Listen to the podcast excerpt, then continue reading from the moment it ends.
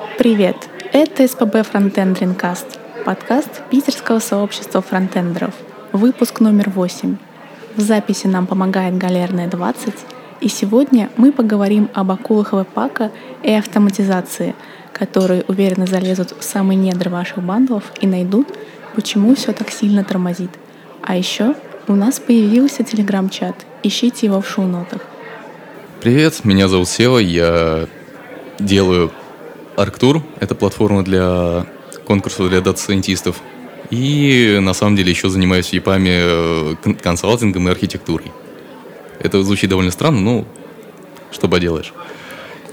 Привет, меня Леша зовут Плуталов, я работаю в «Злых марсианах», тружусь на славу Марса и занимаюсь фронтендом, сборкой и всем сопутствующим в проекте. Привет, а я Саша Курганов. Я работаю в Upload э, и собираю собираю бандлы веб-паком CSS, бабелем, чем там еще можно. Короче, как у всех. Вот, сегодня мы хотели обсудить э, интересную довольно тему про фронтопс. Это такое новое понятие появилось э, в нашей сфере. И у меня сразу вопрос возникает. Э, кто такой фронтопс, во-первых, и чем он отличается от девопса. Типа, ну, зачем еще один человек, зачем одна еще профессия нужна? Ну, по-моему, все это появилось в шутке вроде CSS-архитект. А, а типа потом это, стало серьезным. Типа этот, э, как это, сеньор веб инженер. Ну да, ну, я уверен, что в Фейсбуке сидят толпа, сидит толпа народу и пытается собрать Facebook максимально эффективно, потому что у них каждый байт на счету. Когда доставляешь до 6 миллиардов пользователей, сколько у них там? 2 миллиарда? А хер его знает, честно. Но что-то у них не очень получается, на самом деле. Ну, в любом случае, им это критично, на самом деле, мне кажется. Они же там делают какие-то кучу ботов, которые определяют, что твой код собирается медленнее, рендерится медленнее. Не слышал, нет, кстати? Нет, такого не слышал. Вот, у них есть э, что-то вроде GitHub бота, только во внутренней сети. Uh-huh. И когда ты делаешь build, он деплоится на какой-то staging, на staging е запускается проверка, проверка смотрит, что он, сайт загружается медленней, если он загружается медленнее, то тебе автоматически реджектится. Угу. Ну, Прикольно. На, по крайней мере, я такое слышал. А что они не за source? Я тоже такое хочу. Ну, видимо, узкоспециализированное решение. Я уверен, что они не webpack ом собирают. А вдруг? Думаешь, роллапом? Грантом. Грантом. Ну, так-то на самом деле у многих компаний такие практики. То есть э, многих э, больших компаний для при старте нового проекта у них есть довольно-таки бывают жесткие ограничения, что сайт должен там, отдаваться такой, с такой-то скоростью, э, так-то загружаться и в такое-то время первая отрисовка быть. И то есть довольно жесткие ограничения ставятся к тем, кто новые эти проекты делает. Другой вопрос, конечно, не все как Facebook это автоматизирует, но тем не менее это вообще принята практика. Ну, никто не мешает, собственно, и локально все так настроить, если есть желание. Ну, я что-то впервые такое слышу, чтобы вот так вот прям жестко. Но я, видимо, не работал, наверное, прям на таком жестком аутсорсе. Не-не-не, это нормально, по-моему. Ну, по крайней мере, я, когда участвовал в создании ТЗ, я писал вот реально time to first byte, time to, time to first render и время до интерактивности. А как ты это определял? Chrome, э, при условии того, что у тебя нет, идеальный... Как, как ты определял, как, какое время должно быть? Когда еще нет интерфейса, когда ты, в принципе, не, пишешь ТЗ, еще ничего нет, правильно? Как ты определяешь, что должно быть там полторы секунды на рендер? Ну, как раз-таки условная секунда, и все. Не больше. Иначе это просто какая-то дичь начинается, как мне кажется. Ну, секунда, две, три, для прототипа это нормально. Если оно 30 секунд, то это, конечно, больно. Ну, типа да. То есть оно делается не для того, что у тебя есть жесткие какие-то критерии, а чтобы потом, если ты приходишь и говоришь, ребята, а что-то так медленно грузится, тебе не отвечали, но этого не было в ТЗ. А, я понял. Да, плюс тоже такие же э, тесты еще позволяют выявлять не только проблемы загрузки контента, но как бы проблемы сети внутренней и вообще всей твоей инфраструктуры твоего проекта, твоего приложения. Вдруг там что-то сеть упала, и надо админов попросить исправить. Ну, это, наверное, все-таки должно быть как-то отдельно. Они. Ну, окей, ну ладно, ну прикольная штука, да, интересная. Но не знаю, насчет рамок я, наверное, не согласен. Нет, я все равно сам придерживаюсь. То есть у меня есть такое, как это, внутреннее э, чувство прекрасного. Я ограничиваю тоже вот, э, как, э, как, это, как у нас это называется, э, дом контент loaded. Событие, чтобы происходило не позже, чем через секунду от запроса, короче. Э, У нас, как, когда загрузится весь дом, это уже по сути не важно. То есть можешь его там, не знаю, лениво загружать. Ну. Но вот именно чтобы дом контент лот, ну то есть первый, так скажем, критический экран, чтобы э, был виден вот не, не дольше, чем через секунду. Ну да, time to first render и time to interactive. Ну, есть сервисы, по-моему, которые за денежку или бесплатно позволяют тебе твой сайт загрузить с такого-то сервера, там, допустим, э, с любой страны, э, где у них стоят сервера, и показать как бы таймлайн загрузки твоего сайта. А, ну это, кстати, интересно, точно. да. Это, это вот можно такое показывать тем, кто не хочет CDN юзать. Это Cloudflare наоборот, что ли? Ну, это типа, я не знаю, скорее всего... Я думаю, что это появилось, знаешь, как э, были, как была какая-нибудь CDN-ка, и которая не могла доказать, так скажем, покупателям, типа, а зачем нам вас покупать? Это такой, знаешь, маркетинговый инструмент. Типа, да ты посмотри, у тебя в Сингапуре вообще там не грузится толком. А чувак как бы и там держит питерский магазин пуховиков, как бы нахер ему Сингапур. Ну, так, если на скидку, один из сервисов Test называется. Есть такой, ну, интересный, кто-то захочет Не, потупить я видел, да, я сайт, видел, вот, да. Но нам, как бы, да, нам такие штуки критичны, потому что у нас, у нас все-таки клиенты по всему миру, поэтому мы как-то за... Но у нас и сиденка своя, поэтому мы тут... Ну, вам-то просто, когда нужно базу держать где-то в одном месте или синхронизировать ее между двумя не знаю, континентами или тремя континентами, это становится больно. Но у нас же... Ну вот я не знаю, кстати, насчет, насчет базы, как у нас. У вас э, нереляционная база, это нормально. Ну, Ну, оно спокойно реплицируется себе в слейвы и все. У вас, тем более, она только на запись, по сути, работает. Ну, по сути, да. У вас нет проблем с конфликтами, у вас нет проблем ни с чем, у вас просто пишутся данные, все, они раскидываются и доступны. Откуда ты все это знаешь про нас? Так у вас CDN. Ты за нами Это следишь. логично. Надо еще помнить, что все-таки есть законодательство некоторых стран, как в нашей, на- допустим, стране, что, опять-таки, пользовательские данные надо хранить именно на серверах пределах страны, что тоже для каких-то зарубежных сервисов может накладывать какие-то ограничения по скорости доступа данных. Ну, и то есть, получается, фронтопс это вот чувак, который, к которому приходит и говорят, слушай, у нас есть ограничения от заказчика, у нас есть ограничения от государства, там еще какие-нибудь, и типа сделать что-нибудь, что-нибудь с этим, пожалуйста, типа того. Я бы на самом деле под этим термином подразумевал не какую-то специальность, а просто совокупность э, практик и вещей, которыми должен заниматься вообще э, каждый фронт. То есть это оптимизация, это помимо того, что писать э, код и э, верстать, надо еще понимать, как это будет доставляться, с какой скоростью и как все это оптимизировать вдруг что. Потому что все-таки мы, как фронтенды, заботимся о пользователе, и надо всегда помнить, что пользователь хочет получать быстро, и от того, насколько доволен пользователь, напрямую зависят э, доходы, э, собственно, компании, успешность проекта. Поэтому как бы с этой точки зрения думать об оптимизации фронтенда – это очень важная задача для, любо- для любого фронта. Единственное, раньше их- этих задач было меньше, возможностей меньше. Сейчас это все сильно-сильно выросло, всего этого стало гораздо больше. И, по-моему, новый термин какой-то, который описывает не просто пойди собери несколько файлов один, а вообще всю эту методику, все это взаимоотношения в команде в отношении фронтенда и того, чтобы это все работало и правильно доставлялось, собиралось правильно. Это вот, наверное, хороший термин. Я, кстати, в свое время, когда еще не знал, что значит Developers Advocate, я думал как раз, что это чувак, который занимается вот всеми разруливанием проблем с, проблем с патентами React, с HIPAA Compliance, с законом персональных данных. Просто приходит юрист от фронта и от бэкэнда и разбирается, что можно, а что нельзя. Потом я узнал, конечно, что это немножечко другое, но мне кажется, рано или поздно появится и такая профессия. Ну, блин, да, с последними новостями тоже пора, по-моему, пора. Но получается, что фронтопс это, ну, вот, во-первых, это чувак, который настраивает сборку Мгм. для начала. А потом настраивает, э, ну, наверное, логично, что и, и всякие там и логирование, и те, запуск тестов тоже все это на нем, правильно? Ну, если мы говорим, как, если это вдруг окажется отдельный чувак. Там, ну, ну да, типа, если тесты на JS. Ну, ну, ну, да, да. Скажем так, он готовит всю инфраструктуру. Ну, если для... у тебя, как бы, э, как скажем, тести- тестируется фронтенд, угу. то наверняка у тебя тесты на JS.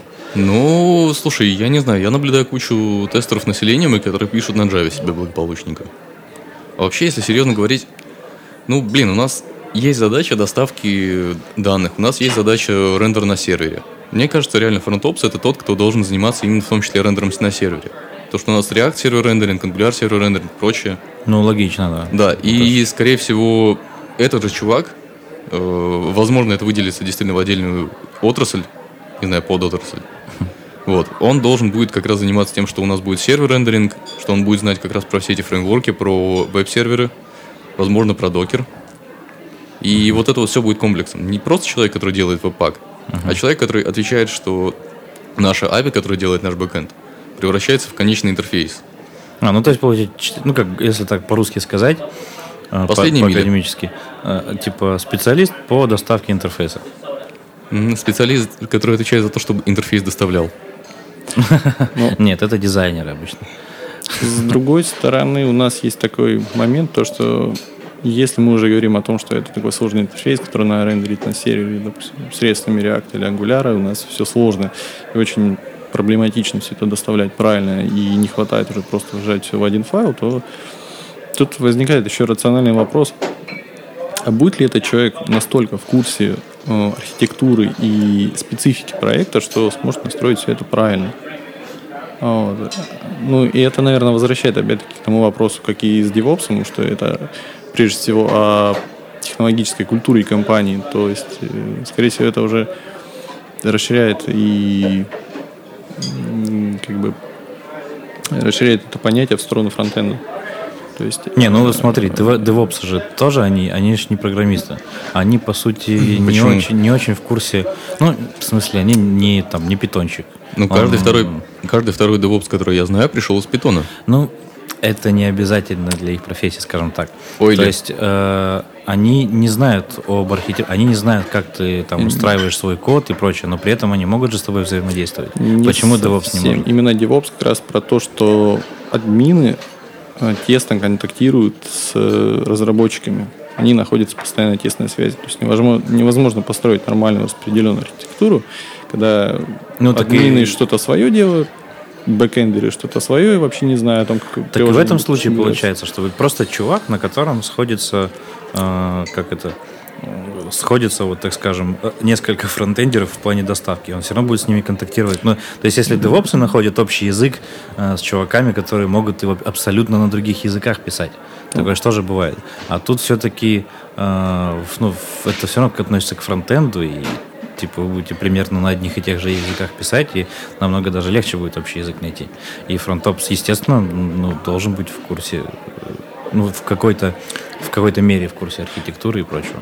Ну, есть другой вариант, если фронтенд разработчик будет частично или, ну, по крайней мере, понимать то, что делает сам фронтоп, чтобы, э, чтобы он был в состоянии объяснить, опять-таки, фронтопсу, человек, который будет настраивать всю эту инфраструктуру, uh-huh что ему конкретно нужно сделать и как будет эффективнее построить.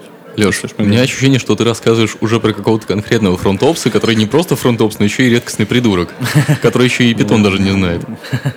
Не, ну не надо так. Смотри, мы чисто гипотетически. Вот, если бы существовал такой чувак где-то в какой-то там гипотетической компании, который занимается вот чисто фронтопсом наверное, бесил бы, да, там говорил, что чувак, ты там что-то на, на, наклепал себе компонентиков, а у тебя рендер там в два раза медленнее стал, иди-ка ты нахер. А, но вот смотри, э, с другой стороны, э, Блин. Вот, вот, ну, а нужен ли бизнесу этот э, фронтопс? Вот в принципе. Извини, что Понятно, перебиваю. что фронтендерам он нужен. Саш, извини, что перебиваю, я просто сейчас задумался, что фронтопс это человек, который одновременно и сисадмин и говорит о том, что ангуляр говно. Ну да. Видишь, я же говорю, они могут найти общий язык с фронтендерами.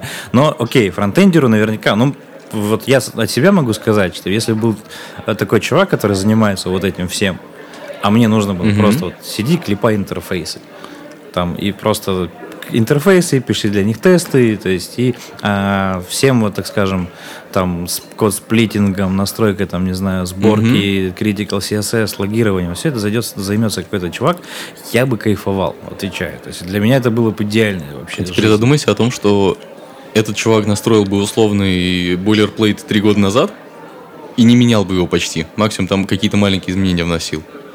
И Но ты, значит, приходишь, просто... а там сидит фронтопс, у него React 0.12. Ну, нет. Или Vue 0.12. Нет, все равно же, э, так скажем, наверняка ну, принимать решение о том, что использовать, должны, наверное, все-таки сами фронтендеры. Вот, например, да, как если проводить аналогию с теми же девопсами.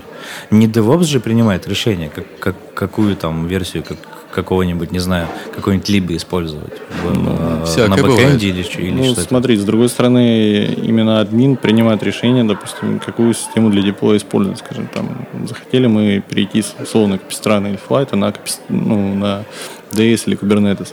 Uh-huh.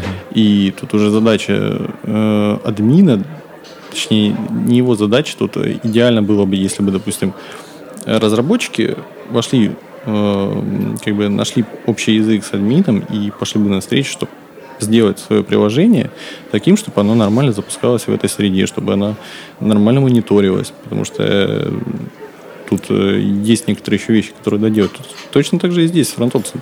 Ну, не совсем, есть, нет, Может смотри. человек прийти и допинать э, фронтовцев. Чуваки, ну, тут типа React новый вышел, он лучше рендерится, все быстрее, или там какой-то новый инструмент, давайте им собирать. И а для этого надо совершить какие-то телодвижения. А фронты сидят и им как бы, ну, телодвижения лень делать. Так, а может быть наоборот, что значит прибегают фронты, орут, э, как белки истеричные, смотрите, у нас новый фреймворк, и им такой толстый-толстый фронтопс поворачивается и говорит, ну, ребята, ну что вы начинаете? Работает же нормально.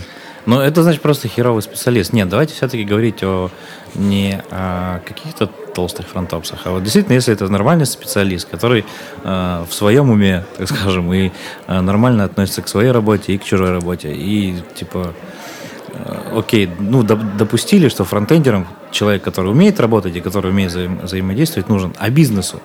Нахера такой человек бизнесу? То есть зачем тебе на нанимать отдельного человека, когда, по сути, это, наверное, и фронтендер сможет всем этим заниматься? Ну, слушай, моя статистика на самом деле показывает, что где-то каждый пятый человек или каждый десятый может нормально строить веб-пак. Но... Как минимум. И... А смотря, что ты называешь нормально настроить веб-пак. Если а. подключить, э, не знаю, бабель и пост CSS, ну окей. А, чанки, эффективная сборка какая-то, э, какие-то нормальные структурные оптимизации. Но мне кажется, ты и... просто в очень каких-то хороших кругах общаешься, раз, раз каждый бы... пятый такой умеет. Не, не, не, в смысле, что... В смысле, это подкол или нет? это очень... Нет, в смысле, что я наблюдаю всяких там джуниоров, например, вот они не, не очень в этом шарят, mm-hmm. а экспертизы каждый несет свою. Uh-huh. Возможно, имеет действительно смысл какую-то единую систему выверить, что будет человек, который знает, что кто правильно, а что нет. Uh-huh. И просто ты, значит, призываешь этого волшебника в начале проекта, и он там приходит, все делает. Ты, ты просто об этом не думаешь. Давайте ну, то есть это не отдельный человек, это тоже фронтендер, но какой-то определенный. Ну, слушай, если, он, если у тебя, допустим, 20 проектов, на, которые постоянно стартуют или которые постоянно надо поддерживать, то, возможно, это будет действительно отдельный человек. Ну, или есть... даже два. Давайте с другой стороны зайдем. Ну вот если у нас есть ситуация, что 100 проектов, они, скорее всего, типовые. То есть один раз настроил uh-huh. сборку, и он более плейт работает. С другой стороны, uh-huh. ну, вот мы ежедневно работаем с ИПАКом, то есть как бы у всех на проектах довольно сложная сборка, проекты большие. Как часто мы на самом деле меняем эту сборку, чтобы выделять под это отдельного человека? Ну, там, условно, я раз в неделю там, что-нибудь поменяю, что-нибудь что-нибудь сломалось. Нет, но мы, же, мы же только что выяснили, что это не только про сборку веб-пака. И, как скажем, не, не, не, не, не веб-паком единым, так скажем. Не знаю, по -по появится вот, э, не знаю, вот появился там тоже припак. Все, все побежали как бы под, подключать себе припак.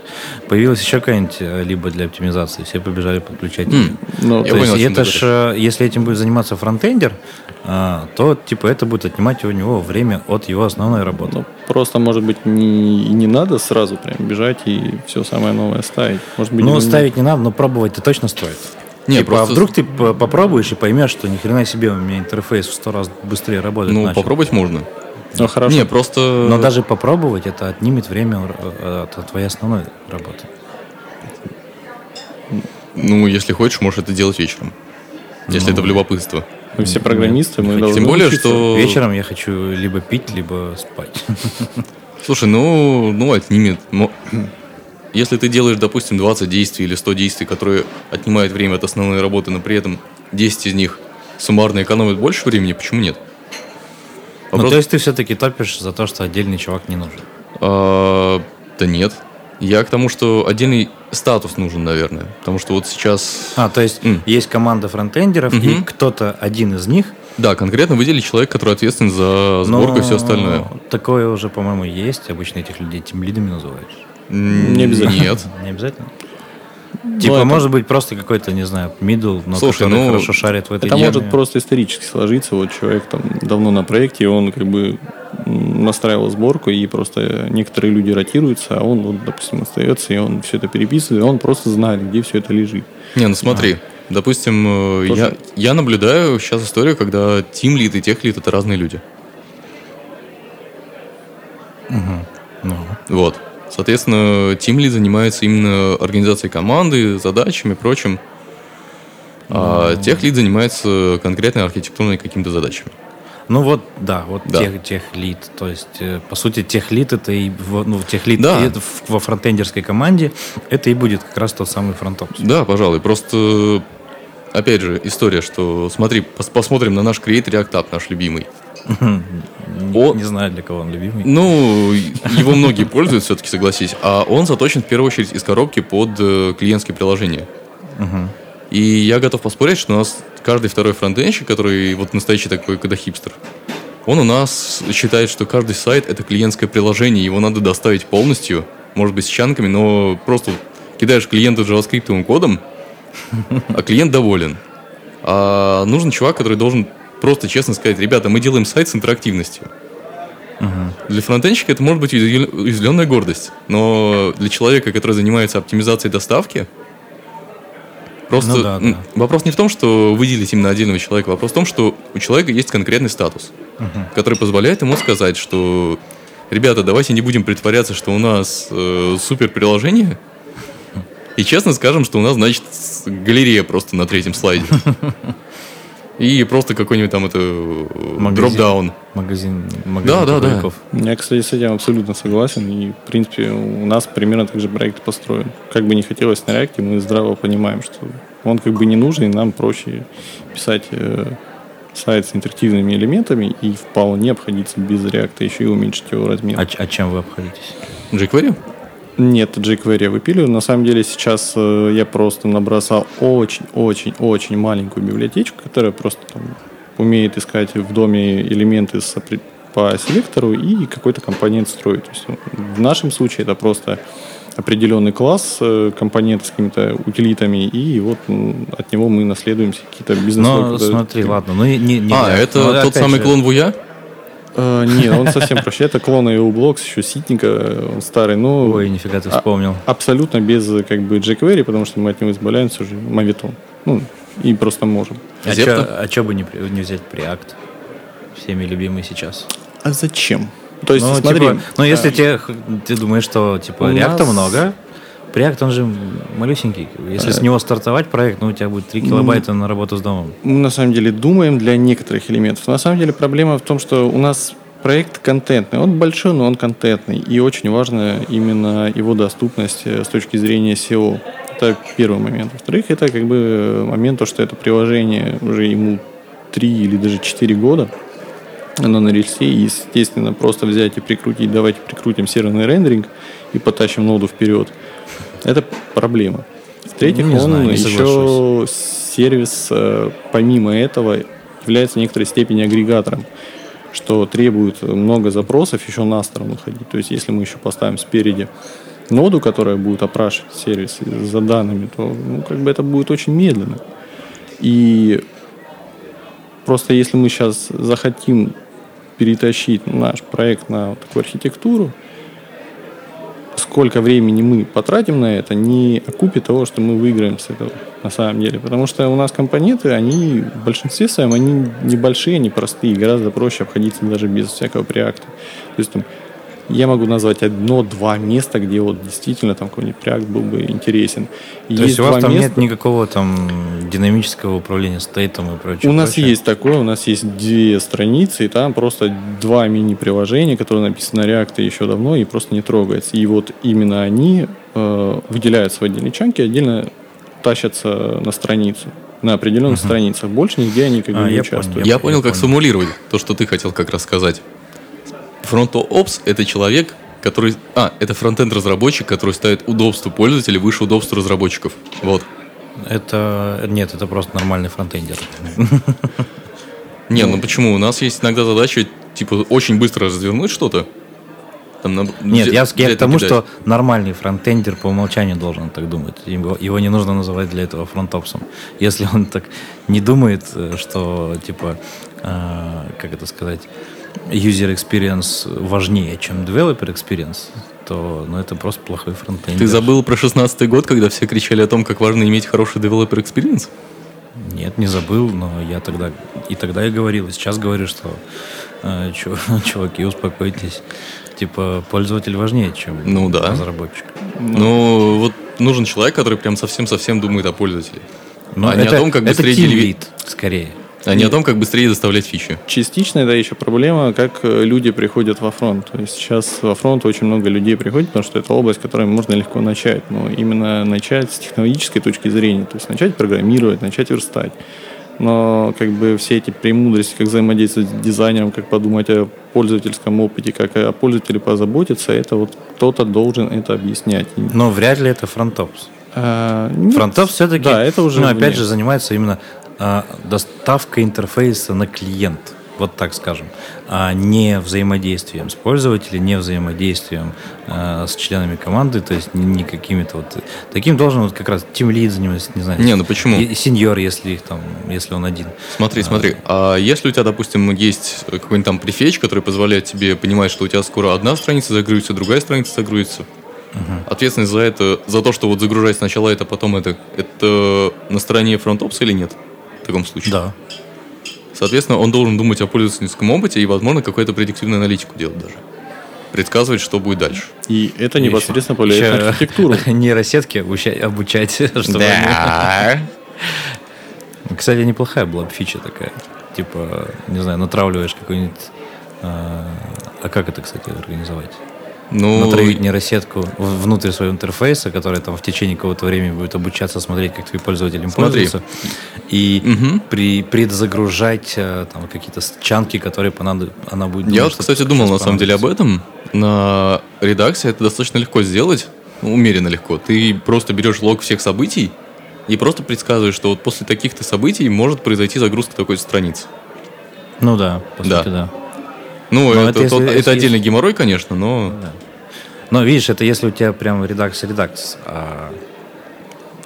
Не знаю, я если сейчас... у тебя вот действительно там single page какой-то там, если у тебя ну, слушай, и роутер тоже взаимодействует с Redux ом. С другой стороны, никто не отменял аналитику. По-моему, Яндекс Веб-визор был, я не знаю сейчас он как жив или нет, который прям показывал самую горячую область на странице, где пользователи тыкают.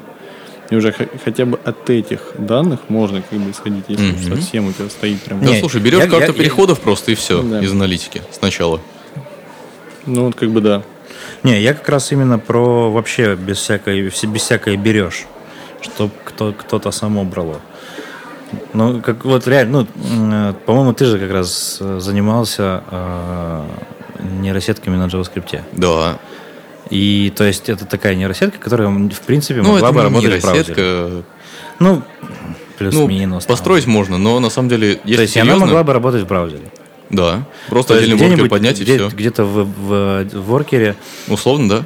И то есть ты, в принципе, мог бы там ей э, пушить какие-то события, э, да? обучать, и при этом она бы постепенно-постепенно обучалась, там как-то взаимодействовала бы с сервером, а, и... Итак, мы продали сеть за ЦПУ. В смысле? Ну, мы тратим ЦПУ на предсказания, чтобы сеть быстрее работала. Вспоминаем, что это еще на мобилках будет крутиться. И вспоминаем, как дневно будут пользователи думать, блин, куда делать моя батарея, кого убить. Слушай, это вполне, кстати, при- прикольная идея. Ты, значит, берешь пользователя, определяешь по геолокации, где он находится. Если он в северных странах, то начинаешь греть его процессор. Кстати, да. Сейчас Да, мы- еще в телефоне тем- температурный датчик начнут, и можно прям смотреть. Холодало, давай греть. Ну, уровень разряда этой батареи у нас есть вроде доступ? И вот, если бы, ну вот, давай, Не, немножко- батарейку мы, закрыли. мы немножко отвлеклись опять, э, Сева, как обычно, вел нас в нейросети. В смысле, ты, ты про них сказал?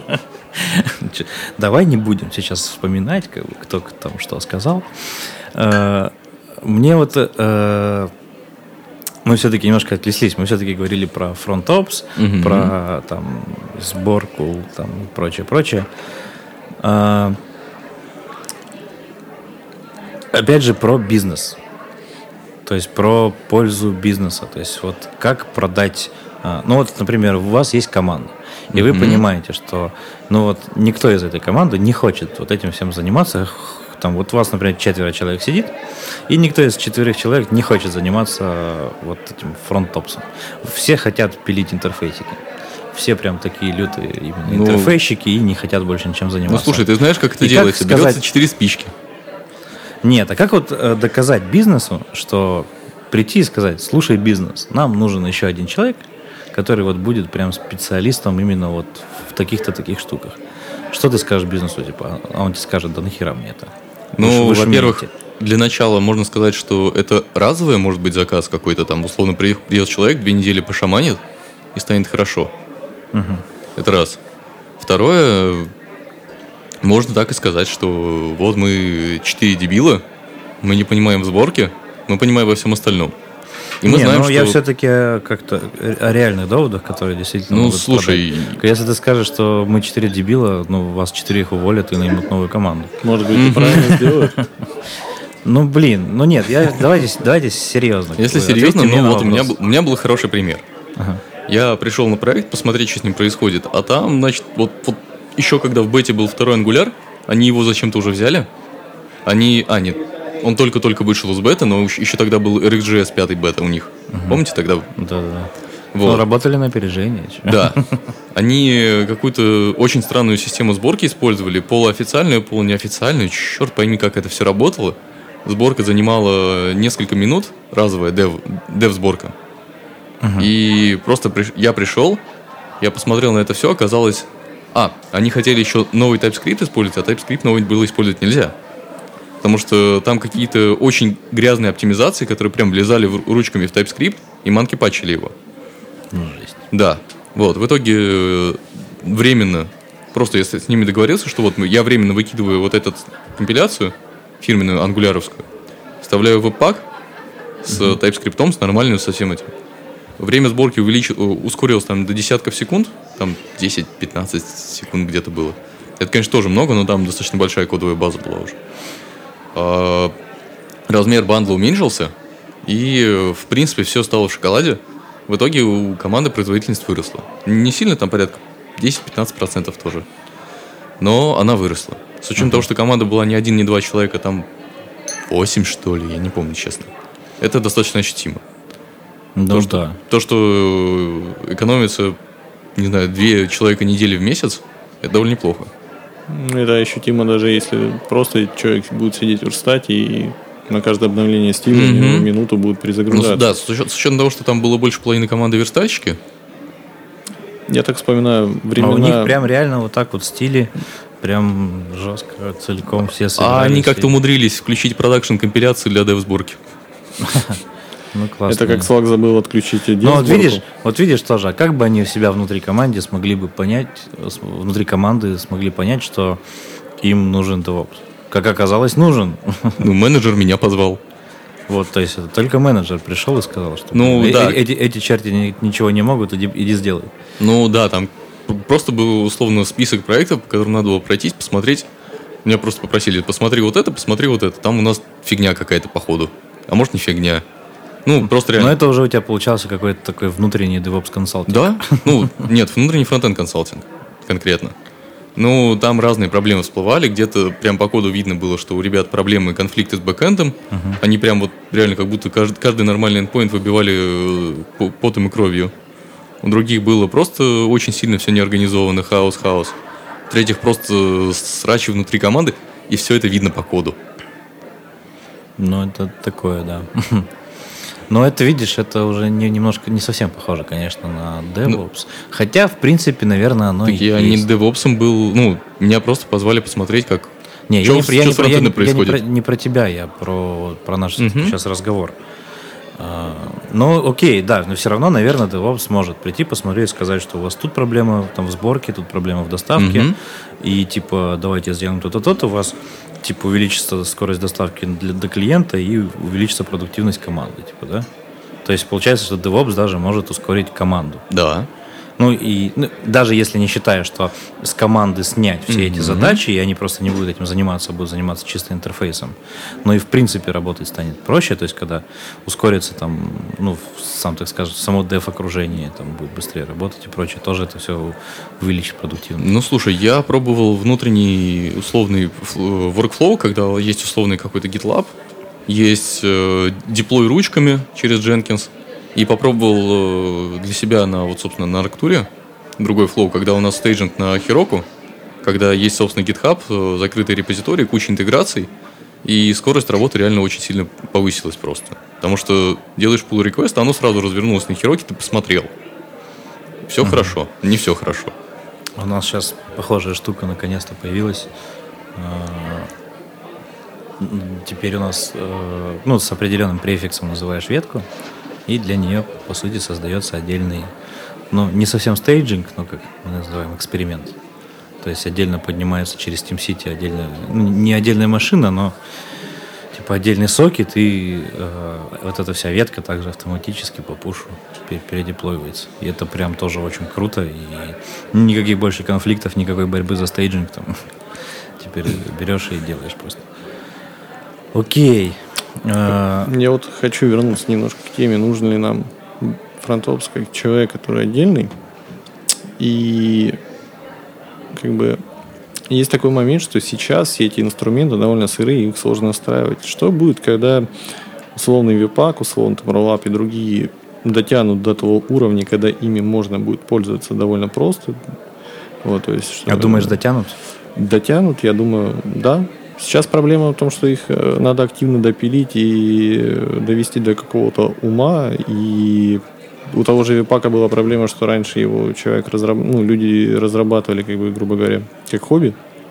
А сейчас в него вполне себе вливают деньги, то есть тоже те же Mozilla. Мне кажется, они наоборот только становятся сложнее, больше, там больше возможностей так появляется. Веб-пак низкоуровневый. Да, ну, вот, вот да. То есть, так... и вряд ли он, они придут к тому, что ими будет можно просто пользоваться. Есть, допустим, То у... есть это все-таки не гал. У Mozilla есть нейтрино проект, есть Webpack Blocks, и, Next. скорее всего, не за горами, когда появятся еще какие-нибудь проекты уже более близкие к тому, чтобы типовую сборку можно было там поднять за один-два э, шага, и при этом это не было бы... С... Больше абстракций, богу абстракций. Так в смысле будут? Next есть уже. Next там реально можно можно пользоваться. Ну вот Next, да. А что за Next? Next Zeit овский. Ты не видел разве? Нет. А, это просто что-то... Блин, я даже не знаю, с чем сравнить. Это был у нас Impress, по-моему, uh-huh. который навязывал свои решения немножко. Тут то же самое. У тебя есть, значит, папочка Pages. Uh-huh. Ты туда, туда кидаешь страницы, и они как страницы сразу размещаются. Кинул там blog JS, и он сразу там слэш-блок. Uh-huh. И так далее. И он из коробки умеет э, webpack нормально настроенный, он имеет сразу кучку плагинов мелких, он имеет сразу э, имеет сразу какой-то базовый роутинг, интеграцию с Koa, Hapi, Express, бла-бла-бла. Он имеет э, code splitting нормальный, uh-huh. самое главное. И server-side rendering. Угу. И он, там ничего не надо настраивать. Я для себя настроил я скажу, я настроил Babel под себя, потому что декоратор Так это получается люблю. как boilerplate такой прям сильно. А, Даже нет. больше. Там нет кода. Э, boilerplate это когда ты копируешь просто кучку кода и начинаешь на ней работать. Угу. Здесь этого нету. Здесь ты просто делаешь... Э, единственное, что ты пишешь, там pages slash index.js, у него export default и какой-то компонентик. Все, и оно завелось. У тебя нет кода в основной папке. У тебя нет основной проблемы boilerplate ов. А, ну я это захотел, да, типа вот как Gatsby, только Gatsby для ге- генерации статики, а тут видимо, да. С Gatsby, кстати, я не имел дела. Вот, Попробуй, просто кстати, хочешь? Вот нам- А, у нас э, spfrontend.ru на Gatsby. Если захочешь, у нас есть э, Да-да-да, не- я не- что-то слышал несколько- про этот сайтик. Несколько issues, которые можно взять и поделать. И это вот для слушателей, если вам захочется э, начать с open source, у нас есть несколько простых задачек, можно пойти и поделать э, на Gatsby для SP фронтенда пользу привести. Ну да, возвращайся дальше к своему разговору. спасибо. О чем я говорил-то хоть? Про Next, да, что А. там нету, что это не Да, бойлерплейт. собственно, проблема любого бойлерплейта, значит, у тебя прилетело обновление бойлерплейта, что мы там пофиксили кучу проблем с безопасностью, оно работает быстрее, оно собирается меньше, ты смотришь на это, потом смотришь на свой код, который переделал половину этого бойлерплейта, тебе больно. А тут я обновился с версии 3.06 до 3.2.1, и оно просто работает. Просто И ты этого я- даже не видишь, это как отдельный пакет, да, по сути? Да, там э, у меня, по-моему, одна зависимость чуть-чуть поменялась, все. Там, ну, это breaking change был у них. А, нет, э, breaking change был, когда они на третью версию перешли, набрал. Так они просто какой-то API добавили, я еще даже не знаю какое. Оно просто стало чуть-чуть быстрее работать. Ну да, мне кажется, тоже будучи с такими проектами, потому что, допустим, в Rails те же самые добавили випак, и я заходил туда посмотреть на этот випак, и у меня немножко волосы зашевелились, потому что даже у меня после всех мучений и ночей, проведенных с випаком, в обнимку ну, ужас, ужас. То есть ты И- хочешь сказать, что фронтопс нужен рельсовикам? Нет, я к тому, что когда появятся инструменты в большем количестве, которые типовые задачи помогут решать э, одной строчкой, тогда как бы фронтопс как таковой, как специалист, будет не нужен. Может быть, остан... может быть, конечно, появятся какие-то э, люди, которые будут как консалтингом этим заниматься, но с другой стороны останутся люди, которые просто понимают, как работает сборка в проекте. Если это большой крупный проект, ну там точно должен найтись старший фронт, э, кто не только JS умеет писать и что-то поверстать, но и разобраться, как это вся махинерия работает. Поэтому нужен ли один человек? Ну, Ну, вот у меня сомнения. Ну, слушай, у нас верстальщики Но- те же самые отпали. Видимо, отпадут и настройщики веб-пака. Ну, вот как-то да. Возможно. Но окей, давай, если не отдельный человек, э, есть еще другая же сторона, ну, пох- ну как на, на эту же тему, не совсем про фронтопс, но вот зачем нам, чувак, э, обычному фронтендеру, так скажем, брать на себя, э, типа вот, примерять на себя, так скажем, вот эту вот м, не профессию, как это сказать, статус фронтопса. Времени свободного много. Не знаю, почему ему нужно переходить э, с его там, не знаю, уютненького галпа э, на, веб- на нормальную сборку веб-паком или там роллапом. Чтобы он мог бухать с остальными фронтендерами, его не гнобили. Ну, такая себе причина. Но мы же не бизнес объясняем сейчас, а фронтендеру. Но как минимум они просто развиваются. Ну да. больше возможностей, проще э, конфигурировать, дает больше, как бы просто больше контроля и возможностей. Любой проект растет, и э, Випак позволяет, грубо говоря, масштабироваться при его росте. С Гальпом это была немножко проблема. То есть собирать ты мог, мог даже прикрутить какое-то кэширование холодное, чего у Випака до сих пор нету. Камень в огород, но тем не менее. Ну, тем, ну, проект растет, а у тебя сборка на гальпе усложняется, усложняется, еще сложнее, сложнее, сложнее. И, ну, то есть я вспоминаю, когда у нас был конфиг на галпе, это так- такой монстр, который знал, наверное, только я, и то, когда ну- нужно было что-то пофиксить, это была боль и беда. Вот. Плюс он еще и работал медленнее. Как минимум, чтобы заставить, чтобы он быстро работал, приходилось э, довольно много вещей выпиливать. Ну, то есть и переделать, и искать, блин, как и вот это вот все состыковать. То есть, грубо говоря, все те кишки, которые у тебя в випаке внутри э, собираются бандлингом, то есть э, как он все это дерево разрешает, зависимости, куда тянуть, как это закашировать, как это пересобрать, обновить, э, отдать. э, с галпом ты решал это руками. Не, может быть, простые проекты на галпе сейчас идеально будут работать и до сих пор. И проблем с ним нету, можно роллап подключить, но когда стоит вопрос, что проект вырастет, там будет уже беда. Ну, я бы еще добавил, что фич новые появляются прикольные. И фичи, да. Вот, опять же, возвращаясь к Артуру, к моему любимому, бэкэнд там тоже сделан, на самом деле, наподобие Next э, под названием Backpack. Там, это какой-то новый проект, я, но я посмотрел, он очень простой, там, по сути, конфиг веб-пака, и больше почти ничего нет. Он тоже просто тупо собирает. Мне нужно было GraphQL. Я реально очень захотел GraphQL, я оценил его. Про него я чуть попозже отдельно скажу, кстати. В Gatsby тоже GraphQL. Окей. Так вот. И просто захотелось импортировать схему как э, строку, но при этом нормально с ней работать. Ну, не как строку, как скомпилированную уже строку. Я просто подключил loader webpack овский, и у меня на бэкэнде внезапно webpack овский loader начал работать как надо. Ну, для меня это все еще до сих пор чуть-чуть магия, что у меня просто бэкэнд собирается webpack ом. Ну, такое, да. Мы как-то от этого отошли у себя. Ну, не знаю, мне кажется, что я, я хочу доставлять на, по сути, в конце на сервер именно уже собранный файл. Я не хочу тащить зависимости. То есть у меня есть э, dev dependencies, которые используются для сборки. Я бы не хотел их ставить на сервер. Ну, у нас не ставятся. Ну, те, которые, э, которыми ты... Ну, они, они ставятся как, ну, как э, те, которыми собираешь, они, да, они там не, они не dev, они ставятся в CI Угу. и потом, да, попадают на машину.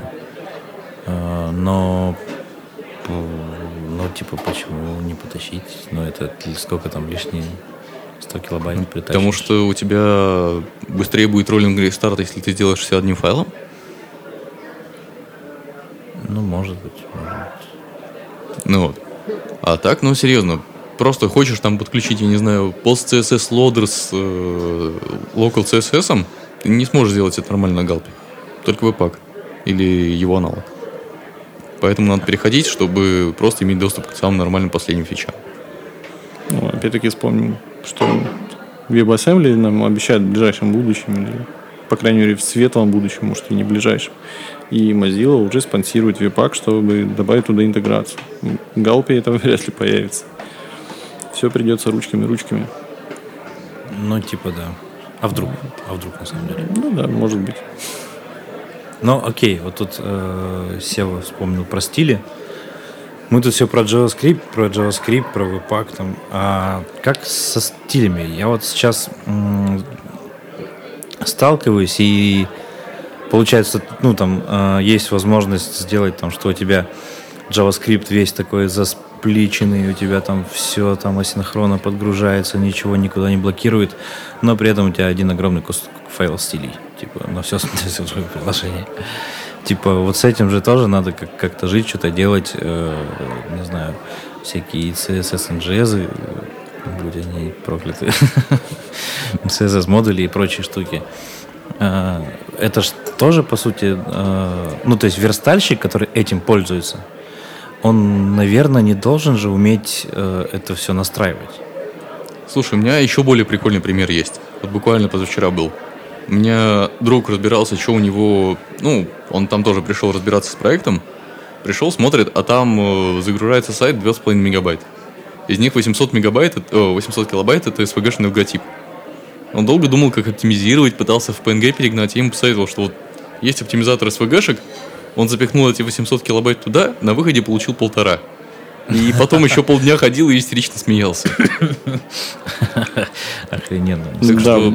была у нас тоже ситуация. На этом проекте у нас флаг Испании был в СВГ.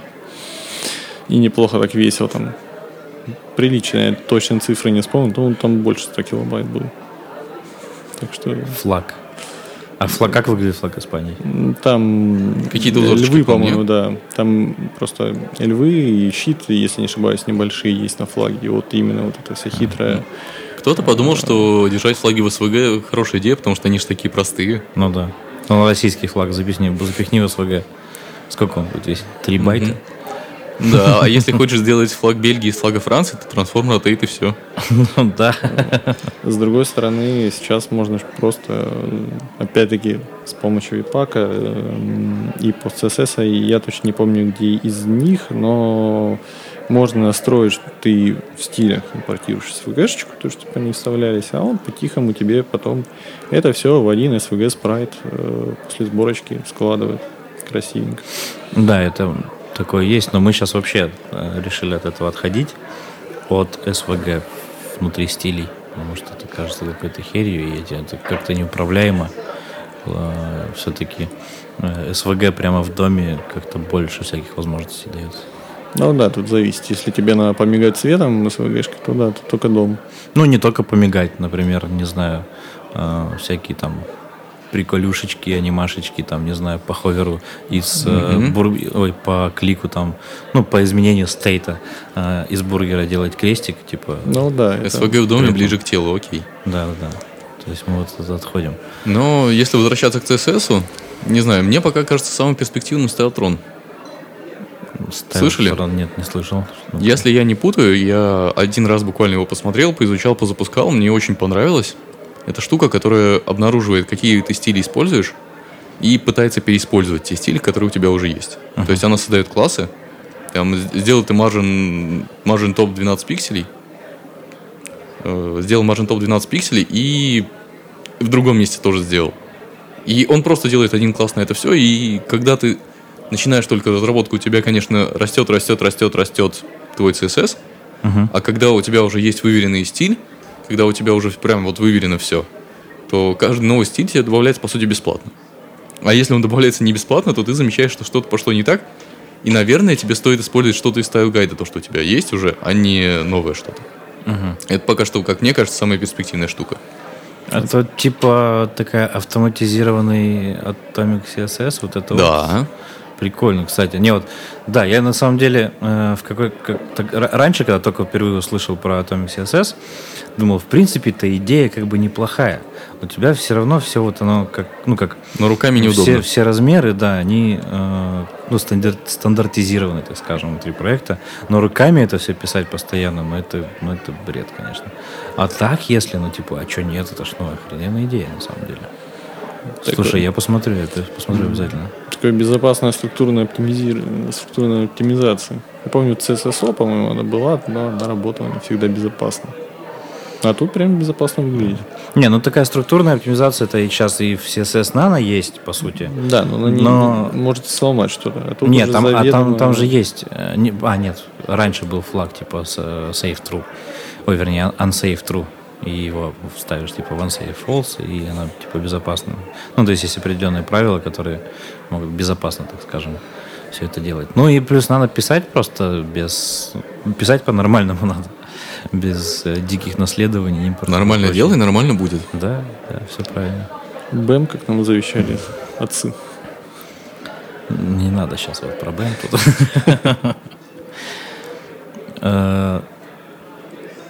Окей. А, кроме, ну, про стили, в принципе, понятно.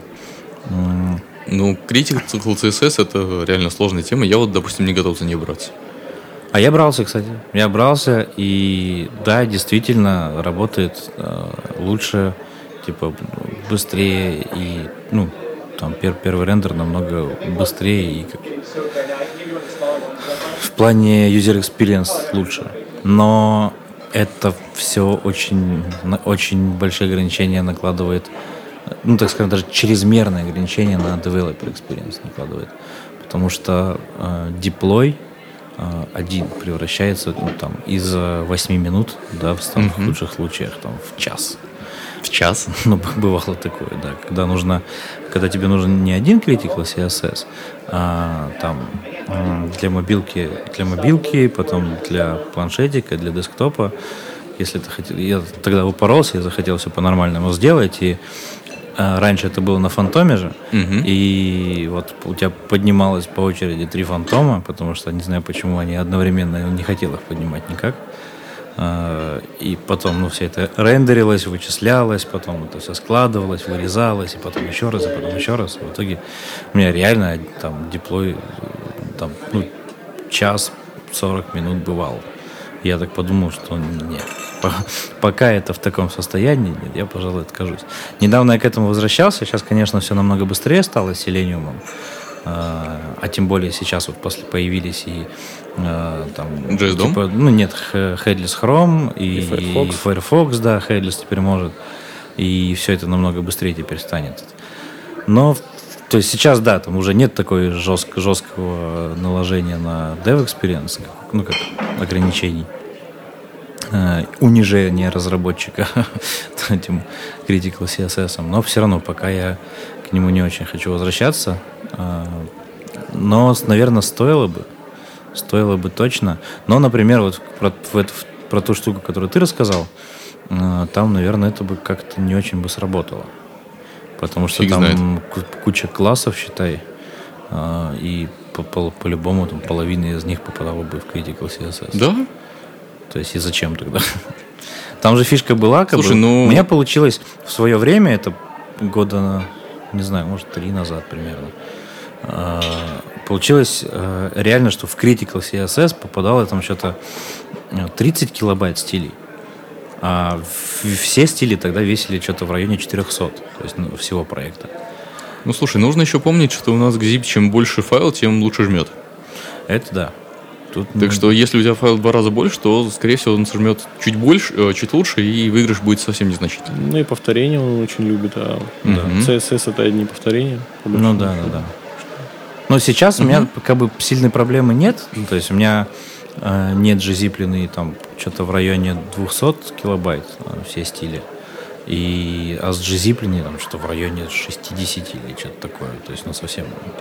Тоже не, не Может- сказать, что может, мало. меньше еще можно, кстати. Может, меньше мало. Надо Слушай, а, смотри, просто еще вот чем момент. Я просто столкнулся с такой проблемой, что перформанс на самом деле сайта зависит от того, сколько у тебя класса стилей, ну, точнее, сколько селекторов от стилей, и э, сколько дом элементов. Мгм. Поэтому, если у тебя используется меньше селекторов, то у тебя сайт работает быстрее банально. То есть я конкретно считал, что когда у тебя там условно 4000 селекторов, 4000 нод, дом узлов, э, когда у тебя 2000 селекторов и 8000 нод узлов, и когда 8000 селекторов, 2000 нод узлов. Мгм. Самое неэффективное это когда 4 на 4. Поэтому, если ты уменьшаешь количество селекторов в CSS, Мгм. А как раз тут в долговременной перспективе оно очень круто уменьшается, то у тебя сайт начинает работать быстрее, потому что CSS-движок работает быстрее. Ну, это логично, да. Да, ну для меня это было немножечко откровением, но я не думал, что это так сильно влияет на перформанс, особенно на мобилках. Ну, ждем, когда Quantum таки выпустят. А что за квантом? М, Это, это движок новый, CSS, который, да. да. внутри серва экспериментального. Они, то есть Mozilla, как бы, они же сказали, мы сервер как бы использовать не будем как основной браузер, это такая экспериментальная площадка, но кусочки мы вытаскивать будем и интегрировать в Gecko. Прикольно. Слушай, у меня, кстати, еще одна идея была, которую я очень дол- долго и нежно не лелею. Э, Я просто слишком, видимо, много пью с дата-сайентистами. Я, хочу, э, я уже скачал весь NPM. Ну, это, не, это реально не сложно. Ну, в смысле, сам э, реестр, богу, не файлы. интернет. Буду слушать, э, буду играть во все игры, да. Ну вот. И там, по сути же, есть линковка, что этот проект зависит от таких, этот от таких, и наоборот, что от него зависят другие проекты. И можно, в принципе, понять, что условно у тебя есть проект, который использует вот такую библиотеку, но на самом деле большинство других проектов используют для этих задач другую библиотеку. Классифицировать условно на веб-сервера можно, потому что если у тебя там, допустим, загру- э, задача работа с файлами, задача работа с сетью, задача курс, там какая-нибудь еще что-нибудь, и у тебя в, э, в одних проектах используется экспресс, в других кола, то можно понять, что это практически одно и то же. Ну, это долгая история, как это все работает. И мне очень, очень нравится, очень давно, кажется, очень интересная идея взять и построить рекомен- э, рекомендашку, которая ты, значит, приходишь, показываешь ей свой репозиторий, она говорит, чувак, у тебя вот есть такие же похожие проекты, похожие библиотечки, которые у тебя используются. Там, допустим, э, ты взял ситниковский этот Nano ID, а у тебя на самом деле пяток проектов использует UUID обычный, поэтому не выделывайся, не раздувай пакет и используй UUID обычный. Несмотря на то, что Ситник, конечно, сделал хорошую штуку и маленький UUID, но у тебя все равно используется большой, поэтому не раздувай пакет. Это, мне кажется, кстати, тоже очень перспективной идеей. Ну, звучит, звучит сложно и Ну, прикольно. Звучит прикольно, но это просто надо сделать. Ну, это есть типа... У меня просто энный как- пул проектов, которые я делаю, и это где-то в конце болтается. Это такой супер bundle analyzer на нейронках. Ну да. Ну, это как, э, не знаю, видел, не видел, анализатор, который находит уязвимости в твоем package JSON. Этот сник или как? Да, как-то так. Вот по такому же принципу просто, чтобы работало. Просто д- даешь ей свои репозитории, оно, с- оно смотрит. Сюда, кстати, можно еще прикрутить э, качество пакета, то есть там звездочки на GitHub или еще какие-то косвенные признаки и Да. еще исходить отсюда. Что, чувак, ты пользуешься каким-то Да, да, да, вот. определить хипстерскость пак- пакета. Что ты используешь... Да, ты используешь только пакеты, которые выстрелили недавно, и дальше рекомендашка, поэтому тебе стоит попробовать вот этот пакет. Кстати, в свете NPM и того, что очень много пакетов дублируется, каждый делает свой, и они очень маленькие, их очень много, то это, в принципе, очень перспективная штука, на мой взгляд. Вот. Да, но главное не делать, как, как это Сник сделал. У нас же был на А проекте, что у них? У нас был на проекте Сник, и они, э, когда ты подключаешь свой проект, они э, ну, делают там автоматически, короче, pull request, э, мержат. э, и у- Сами тебя- мержат? Да, да, да. Ну, то есть они, как скажем, свой, кус- свои кусочки кода э, добавляют тебе в пакет JSON, там появляется новый пакет, появляются новые скрипты, э, какие-то еще там новые как это, ключи. Заменяется И- автор. Почти. И потом на каждый npm install запускается вот этот проверка, э, ну, сник. Вот этот. Мгм. Только единственная проблема была, что на каждый npm install, да, если ты там ставишь, не знаю, ситника скина на ID, а он тебе запускает проверку на все твои нот-модули. И типа это каждый раз ты поставил Ну, один просто не пакетик сделали и кэш. Ну вот типа да, вот я говорю, главное не делать вот так. Так надо просто div смотреть у yarn лока какого-нибудь. Ну, можно пэк- э, package log, но мне он показался реально, кстати, странным. Я- Ну, сейчас давай не будем в эти споры влезать. ну, да. Мне наоборот показался на более, более, по крайней мере, читаемым. Если, кстати, отойти от Мгм. машинного обучения, то вот, э, мы вспоминали уже Bundle Analyze. Если найдутся умельцы, которые смогут взять дерево зависимости именно веб-пака и взять э, э, веса пакетов, модулей зависимости, то, в принципе, можно рекомендовать простенькую, простенькую рекомендашку на этом построить. То есть э, выделить пакеты, которые эм, используются твоими модулями меньше всего, но при этом больше всего весит. И рекомендовать их на кандидаты на первое удаление, допустим, заменить на что-то свое. Э, Вот. И это, мне кажется, даже не будет требовать выкачивания всего NPM, и, наверное, кто-то из умельцев мо- мог бы это сделать. Например, Сева. Да. Что опять я? Да, ну, в общем, ладно, мы куда-то уже совсем от девопса ушли опять в нейронки. А, Наверное, я думаю, можно заканчивать. Пора А, расходиться, это настраивать был- упак. Да, пора расходиться, настраивать VPAC. VPAC это был SPV Frontend Dreamcast. А, С вами был Саша Курганов. Сева Родионов. И Леша Плудалов. Пока. Пока. Пока.